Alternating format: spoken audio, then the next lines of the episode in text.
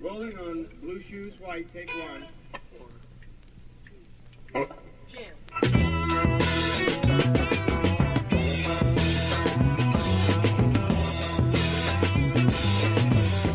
Al final del verano la vida sigue y para muchos a finales de los años 60 el sueño se había acabado. Tras el verano del amor, la mayoría de los jóvenes dejan San Francisco, se vuelven a su lugar de estudio, la universidad o al trabajo, pero otros buscan el calor del sur de California, donde se quedan y estalla este movimiento que estamos analizando llamado la Revolución por Jesús. Eso fue ya a comienzos de los años 70.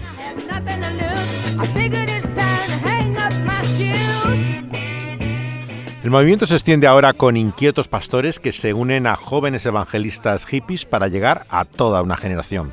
Esta vez ya en el sur de California. Estamos entre el año 68 y 69.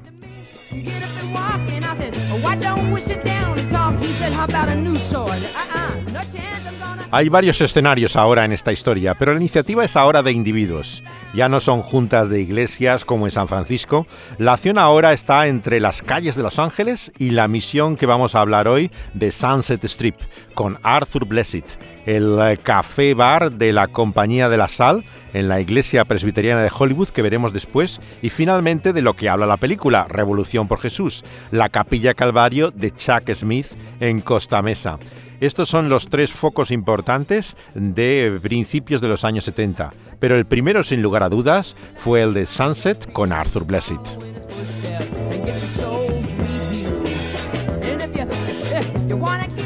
También haremos un interludio para tratar la inquietante presencia de la familia Berg en el Club de la Luz en la playa de Huntington, el origen de una de las sectas más peligrosas, los Niños de Dios o la Familia del Amor en medio de esta revolución por Jesús. Y si siguiéramos por el lado oscuro, tendríamos en Los Álamos un restaurante abandonado en pleno desierto de Saugus al lado del cañón, donde se va a establecer la terrible familia Manson.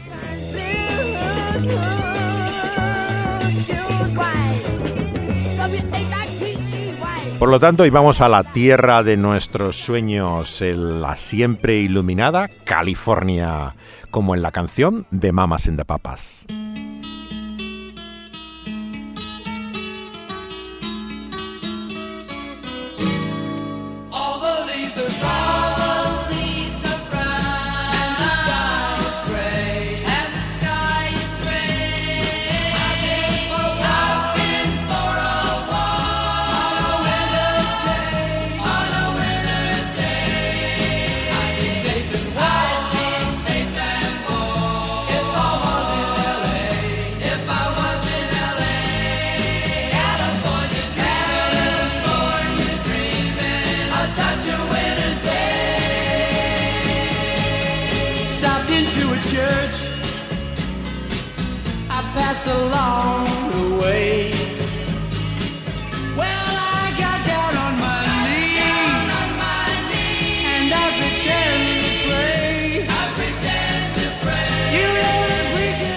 En la conocida canción de Mamas and the Papas entra el personaje en una iglesia de California, se pone de rodillas y ora. Estamos, claro, en el momento de la revolución espiritual de finales de los 60.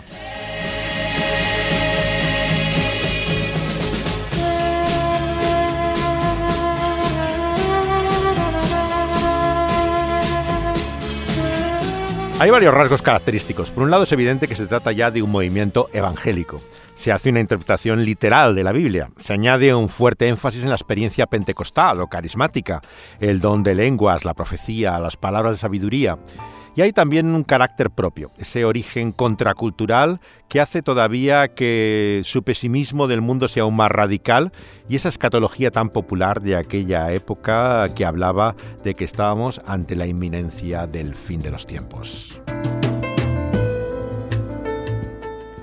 Lo que distingue, sin embargo, a los locos por Jesús o las Jesus People de otros grupos o movimientos evangélicos es su aspecto marginal. Están muy lejos de ese ambiente tradicional, burgués, eh, en su aspecto de vestimenta, pero también la atmósfera casual de sus reuniones. Y también, como veremos, la búsqueda de una experiencia comunitaria también de vida.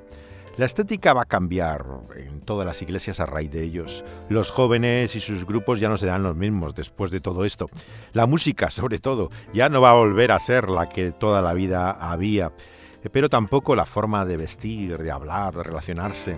Ellos cambiaron totalmente la cultura, podríamos decir, evangélica dan testimonio en la calle, pero es un evangelismo personal, a individuos. ¿no? no es la predicación al aire libre en una esquina, la figura típica del predicador callejero, eh, o invitaciones para asistir a una cruzada en un estadio, una campaña masiva, ¿no? Es otro concepto de reuniones en locales que no parecen iglesias, donde no tienes que ir vestido especialmente para ir allí, algo que conocemos muy bien en nuestro ámbito latino, pero que si nos ponemos en el mundo tradicional protestante, en que la gente iba a la iglesia el domingo vestida con su traje, entendemos que esto era algo eh, asombroso, incomprensible, ¿no? No entendías a estos jóvenes y por eso les llamaron popularmente los locos por Jesús.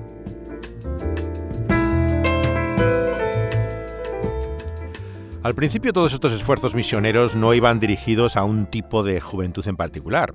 Va tomando ese carácter contracultural a medida que los pastores mayores dejan que sean jóvenes, de aspecto hippie, que atraigan a otros con su testimonio. Venían chicos de las iglesias, pero el ambiente no estaba determinado por aquellos chicos que venían de congregaciones ya creyentes y que apoyaban estas misiones. Eran los nuevos, los conversos, los que iban a marcar realmente la línea. Los pastores además eran como esponjas, absorbían enseguida el modo de hablar de la calle, eh, como hace Philpott en San Francisco, ¿no? Pero vamos a ver también en Blessed, ¿no? Blessed uh, era un hombre que no era hippie, ¿no? Pero adquiere todo ese lenguaje, empieza a hablar del viaje, el trip, ¿no? Que era una expresión para la droga, ¿no? Habla de, de, getting high, de, colgarse, de elevarse, de, tener esa experiencia eh, en lo alto que se tenía cuando uno estaba drogado, ¿no? Habla también de de getting loaded, de estar eh, colgado con algo, ¿no? Y habla de estar colgado con los evangelios de Mateo, Marcos, Lucas y Juan. O sea, él utilizaba esta terminología hippie de una forma absolutamente insólita, ¿no? Hablaba de dropping, que era lo que se hacía con el LSD, echarlo y lo, y lo refería a, la, lectura de la Biblia, al Evangelio, ¿no? Estar colgado con Jesús era la expresión, ¿no? Enrollado con él, se diría luego en el lenguaje posterior, ¿no? Estar alucinando las 24 horas del día. Bueno, todo este ejercicio de imaginación que tenían estos evangelistas es sin duda asombroso. Una de las leyendas vivientes que había en Nueva York en la generación anterior, que era Buddy Guthrie, eh, tenía un hijo llamado Arlo. Y Arlo también eh, es convertido, tiene una experiencia radical por medio de este movimiento cristiano entre los jóvenes y que ha quedado huella incluso en una de sus películas, El restaurante de Alicia, de Alice, donde eh, se ve cómo va a una comuna en la cual están estos hippies eh, en, una, en, el, en medio de las montañas, entendemos que son de, Nueva York, ¿no? Y ahí curiosamente se reúnen en la iglesia y él empieza a guiarles a cantar el sublime gracia, el himno evangélico por excelencia a todos estos hippies, ¿no? Y como en su canción, vamos al sur de California, a Los Ángeles. Coming in from London from over the pole, flying in a big airliner, chicken flying everywhere around the plane. Could we ever feel much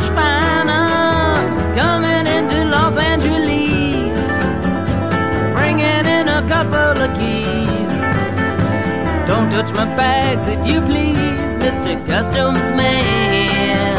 Yeah, there's a guy with a ticket to Mexico. No, he couldn't look much stranger.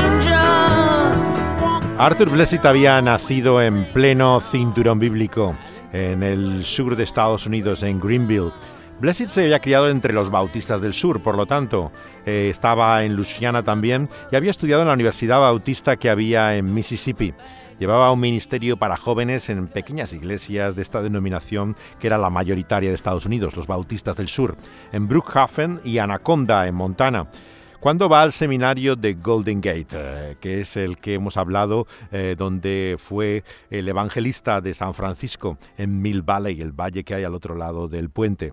Él estaba decepcionado con la frialdad espiritual y lo que él llamaba el archiliberalismo de profesores y estudiantes. Blessed deja las clases de teología y comienza entonces un ministerio, diríamos, itinerante. Se basa en Elko, en Nevada, pero va al sur de California este año crucial 67.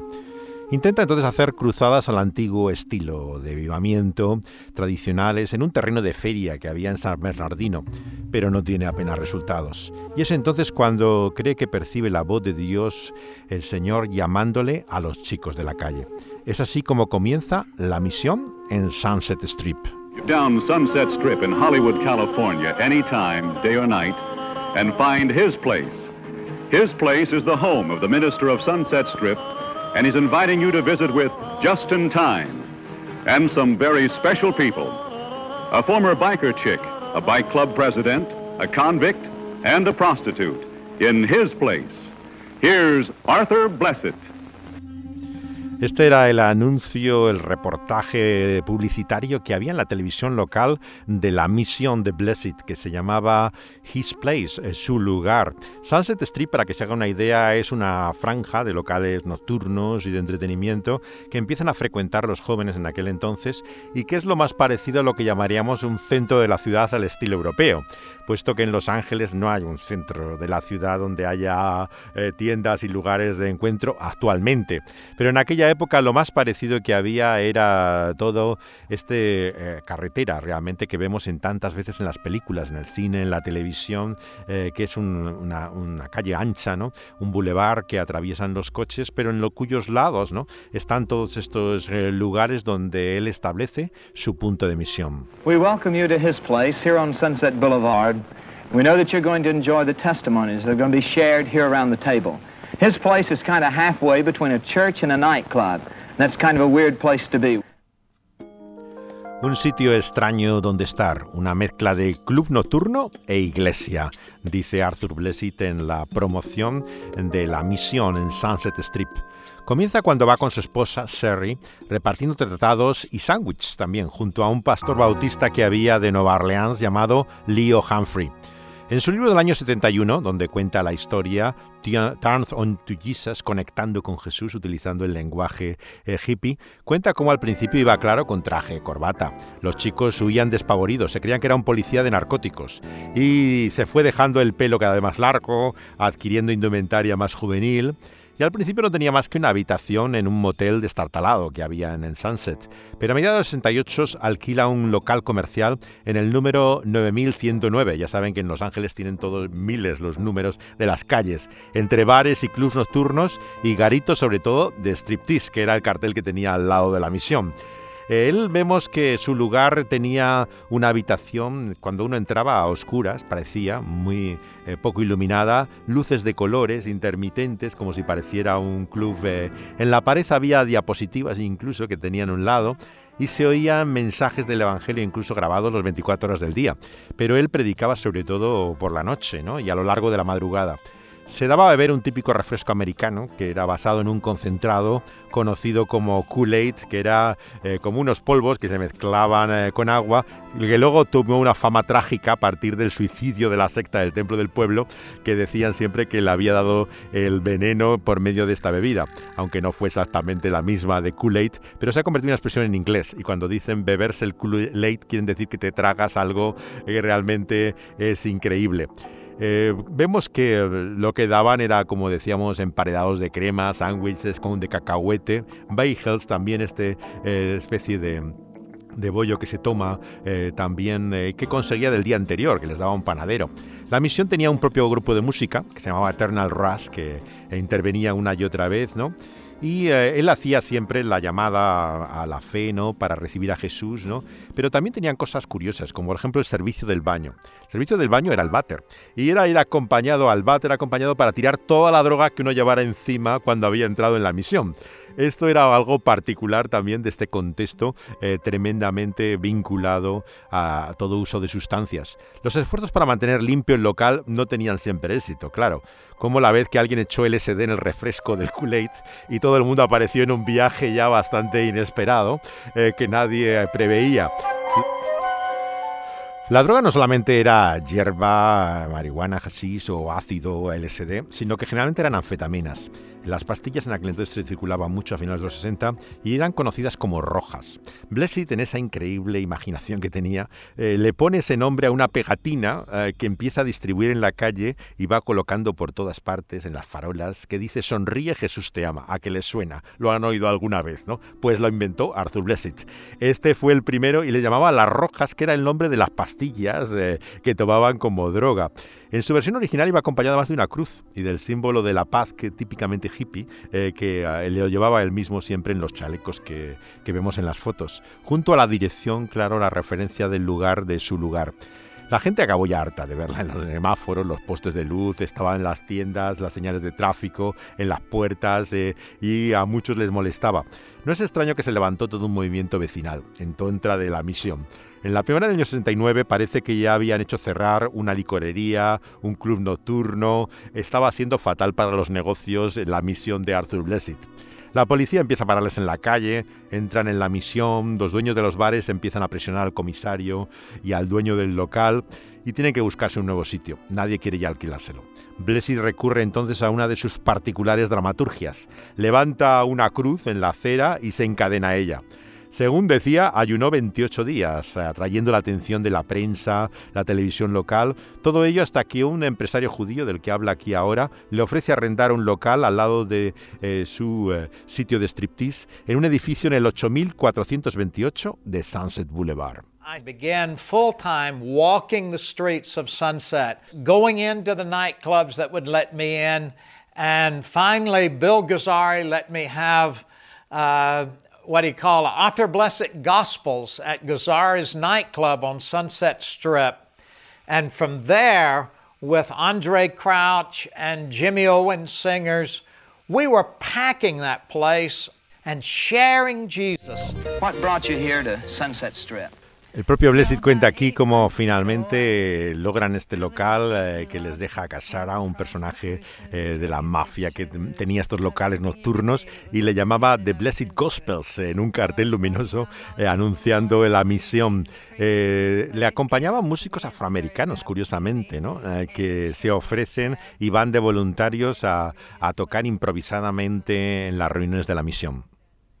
Then I felt Jesus speak to me and say, I want you to put a big cross on the wall. And I didn't want to put a cross on the wall. But there that night, I realized that yes, I had to make a cross because Jesus told me to.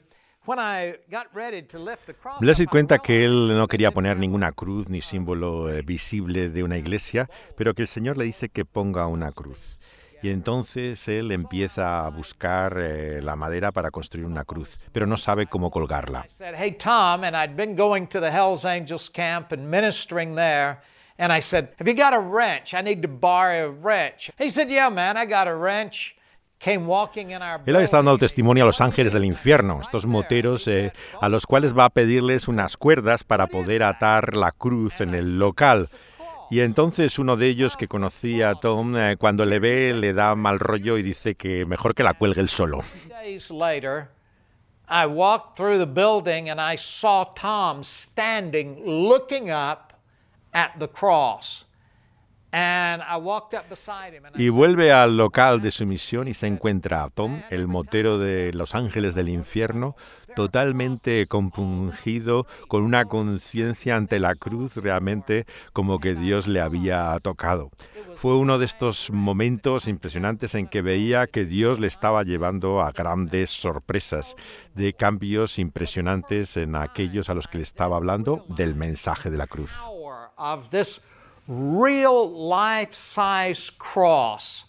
And then from time to time, we took down the cross and would go down Sunset Boulevard. Por lo tanto, comienza en la Navidad del 69 a recorrer literalmente con la cruz a cuestas Arthur Blessed y lleva a recibir ese nombre, el hombre de la cruz. Es la fase siguiente después de iniciar este tremendo movimiento en el sur de California. Algunos se preguntará de dónde viene toda esa fascinación mía por esta historia. Bueno, yo soy de la generación de los 60 y era un niño y mi pastor Alberto Araujo en la Iglesia Evangélica Española estaba cansado ya de la liturgia y costumbres tradicionales de esta denominación histórica. Y en la iglesia que se reúne en la calle Calatrava tuvo una experiencia eh, carismática y empezó a vivir eh, cosas eh, extraordinarias. Y él invitó a Arthur Blessed desde su misión a venir de Los Ángeles a, Madrid cuando estaba recorriendo Europa con la cruz a cuesta. La policía franquista eh, reprimió violentamente aquella reunión al aire libre en la Plaza Mayor que los evangélicos de Madrid se habían reunido para escucharle en 1972. Yo estaba allí con mis padres y nunca olvidaré la imagen de esas mujeres, niñas de rodillas, orando, cantando himnos, mientras la policía entraba por todos los lados de la Plaza Mayor con agentes a pie, a caballo, furgonetas grises, cargando contra todos los que estaban en la reunión. Se los llevaron a empujones y patadas, eh, eh, arrestados, tanto a Blessed como a mi pastor Araujo y otros, eh, mientras recuerdo sobre todo a una señora tirada en el suelo con la cabeza sangrando del golpe que le había dado la policía. Blessy se aferraba a aquella cruz llevada por todas partes mientras le daban por todos los lados porrazos en el cuerpo, menos en la cabeza.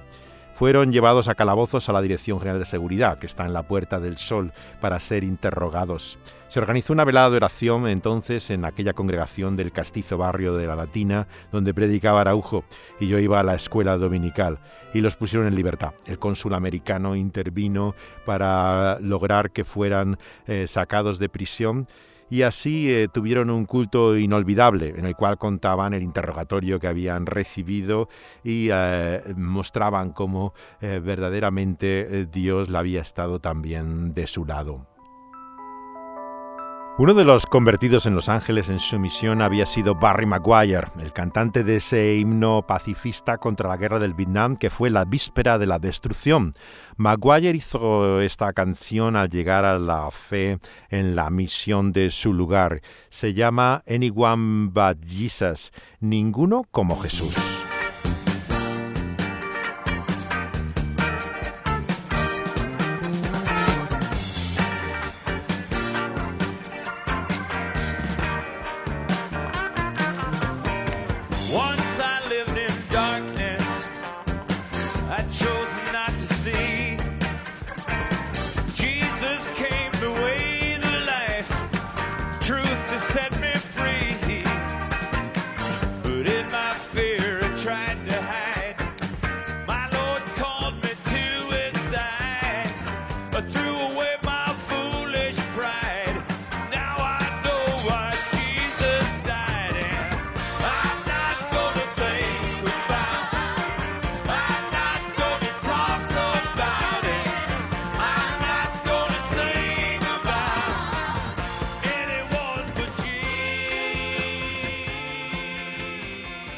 Nadie sino Jesús cambió la vida de jóvenes como el que fue el gran cantante de éxito en aquel momento, Barry Maguire, conocido por sus canciones de protesta contra la guerra de Vietnam, todo ese himno llamado La víspera de la destrucción. Luego se convirtió Blessed, claro, en el hombre de la cruz, algo un poco pintoresco, excéntrico. Llevar una cruz enorme a cuestas no es literalmente lo que Jesús quiere decir cuando dice que todo el que, que quiera venir en pos de él, eh, que tome su cruz y les siga. Bueno, esa excentricidad que había en personajes como Blessed, como mi propio pastor también, Alberto Araujo, era porque eran capaces de hacer cualquier cosa en esa locura por el reino. Muchos sentimos nostalgia de aquellos años de renovación, lo espontáneo, lo impredecible que siempre te sorprendía, aunque también hubiera mucho caos e ingenuidad.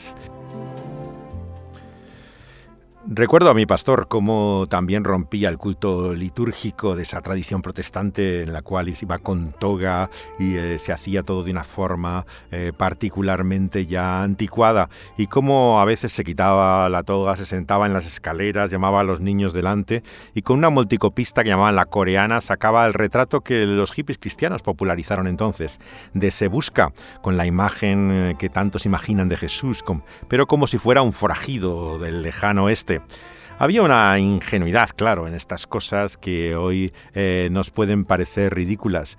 Sin embargo, eh, estaba la autenticidad y la experiencia genuina también de renovación que estaban teniendo. Dice Phil Pott, el, hombre que tanto tuvo que ver también con el movimiento en San Francisco, en una entrevista que escuchaba el otro día, que el movimiento de Jesús no era limpio. Lo que quería decir él es que, había tal desorden, ¿no? tal confusión, ¿no? Que muchos que se acercaban pastores tradicionales evangélicos como Wilkerson se quedaban asustados, claro, porque veían todo aquello y no había más que eh, caos y confusión. también a otros, no nos engañemos, se acercaban por interés para utilizarlo. En cierta forma, como veremos, luego ocurre lo mismo con Billy Graham y otros grandes evangelistas que quieren adaptarse a los tiempos, pero realmente no venían del movimiento, utilizan eh, todas sus señales, imágenes, ¿no? Pero al mismo tiempo muchos perciben que estaba mm, todo como manchado por una cierta confusión e incluso corrupción, como vamos a ver en algunos de ellos. Me han impresionado las horas de grabación, sobre todo que hizo Ted Wise, ¿no? Eh, que han quitado ahora online, eh, pero que era muy interesante una larga entrevista del autor de la tesis doctoral más grande sobre el movimiento de la gente de Jesús, Larry Eskridge, eh, con el que estoy en contacto. Y Wise no es solamente el pionero en San Francisco, sino también uno de los más inteligentes, hábiles, yo creo, dirigentes que hubo en el movimiento. A diferencia de Philpott, Wise, por ejemplo, nunca acepta la experiencia pentecostal. Según a finales de los 60, una iglesia en la línea de los hermanos, ¿no? en la iglesia bíblica de Península con Ray Statham, y luego se pierde su, su rumbo, como muchos de ellos. Y te preguntas qué ha quedado. ¿no? Ciertamente que hay un extremismo profético, carismático, que algunos relacionan con este movimiento pero también hay un legalismo eh, fundamentalista conservador que viene de ahí. No hay una sola línea que parte del movimiento. Uno de los errores que observan tanto Philpott como Wise era la tendencia a separarse de las iglesias. Dice Philpott que había un cierto orgullo. Ellos se, estaban en el mover del espíritu ¿no? y los otros no y ahora se da cuenta de la soberbia que tenían. Eh, eh, tiene una frase que me ha llamado también mucho la atención. Él no era un gran predicador, pero tenía mucha influencia y podía, como Philpott, eh, haberse hecho un líder carismático, pero se dio cuenta de que tenía solo dos opciones, dice en la entrevista con el autor de la tesis doctoral. O te unes a una iglesia o te promueves a ti mismo. Esta es la alternativa. Y a él le pareció mucho más saludable lo primero, unirse a una iglesia y quedarse finalmente perdido y olvidado. A los segundos se siguen dedicando muchos todavía en el mundo evangélico, a llamar la atención a sí mismo, todo lleno de francotiradores, individuos llenos de sí mismo, que no les faltan sueños, ilusiones, pero que confunden con el reino su propio imperio. Y sin lugar a dudas que esto es una de las grandes lecciones también de este gran movimiento del Espíritu de Dios.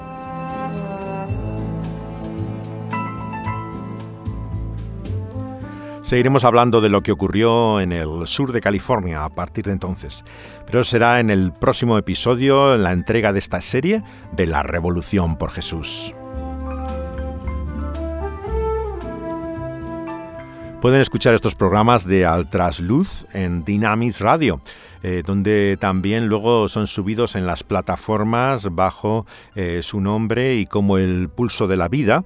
Eh, también los pueden encontrar en la plataforma que tiene SoundCloud de la emisora, así como en Evox. pueden encontrar también como el pulso de la vida en Dynamis el programa de Altrasluz que sigue esta serie que estamos haciendo sobre la revolución por Jesús. Están en Spotify, la plataforma también más popular, e incluso en Apple. Dani Panduro está aquí al control del sonido y José de Segovia contándoles esta historia con la emoción y, por qué no, también la nostalgia de aquellos días. Hasta entonces, saludos y abrazos hasta nuestra próxima entrega.